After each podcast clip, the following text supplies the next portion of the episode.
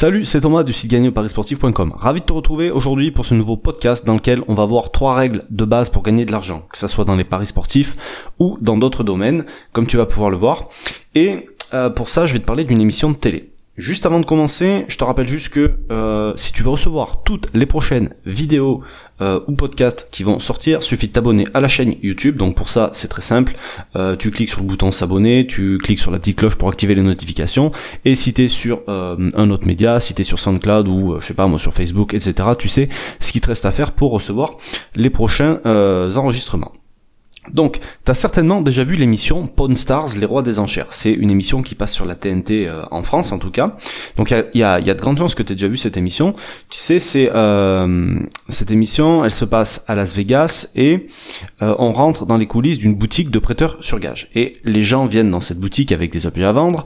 C'est des objets qui sont expertisés. Puis après, il y a une négociation pour pour trouver si, enfin, pour trouver un prix qui va correspondre à tout le monde et des fois euh, il va y avoir affaire et des fois il va pas y avoir affaire. Donc tu te demandes peut-être pourquoi je te parle de cette émission aujourd'hui. Alors c'est certainement pas pour la qualité euh, du programme, je dis pas que c'est bien ou que c'est pas bien, il en faut pour tous les goûts. Euh, moi je rate pas spécialement, mais bon de temps en temps je vais pas te dire non plus que je rate pas, j'aime bien, voilà ça fait passer le temps. Mais si je te parle de cette émission aujourd'hui, c'est parce que les mecs qui sont là, ils sont là pour faire du fric et pour ça ils utilisent trois règles de base pour gagner de l'argent. Et surtout, euh, je te parle de cette émission aujourd'hui parce qu'on peut faire un rapport avec les paris sportifs. Dans cette émission, tout le monde veut gagner de l'argent. Le client et la boutique. Tout le monde est là pour ça. Et pour gagner de l'argent, tout le monde doit trouver une certaine valeur ou un potentiel dans ce que l'autre va proposer. Le plus gros risque là-dedans, c'est évidemment la boutique qui le prend. Pourquoi? Parce qu'elle va acheter un objet, enfin si elle l'achète en tout cas, c'est un objet qu'elle n'a pas besoin à la base et elle est même pas sûre de le revendre derrière.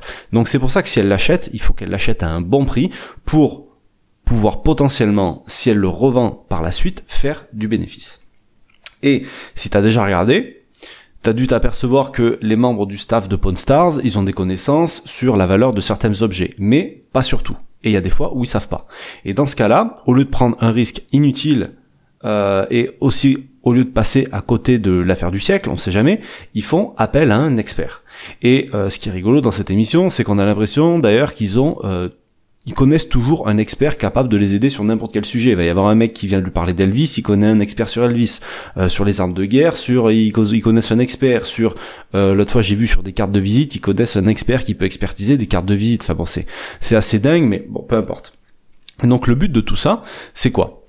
C'est d'estimer au mieux la valeur d'un objet et de faire une offre suffisamment haute pour contenter le client et suffisamment basse pour qu'eux puissent en tirer un bénéfice ensuite. Si bien sûr, ils arrivent à trouver un autre client derrière pour lui revendre le produit, parce que euh, ils sont jamais sûrs de le revendre, mais l'intérêt justement de faire une affaire dès le départ, c'est que si l'objet a de la valeur, que tu l'as acheté à un bon prix, que tu le revendes de suite ou que tu le revendes en 5 ans, tu t'en fous parce que tu sais qu'au long terme, tu vas gagner de l'argent. Donc tout ça, pour te dire quoi Que finalement, et tu l'as peut-être remarqué au fur et à mesure, que ça ressemble au paris sportif.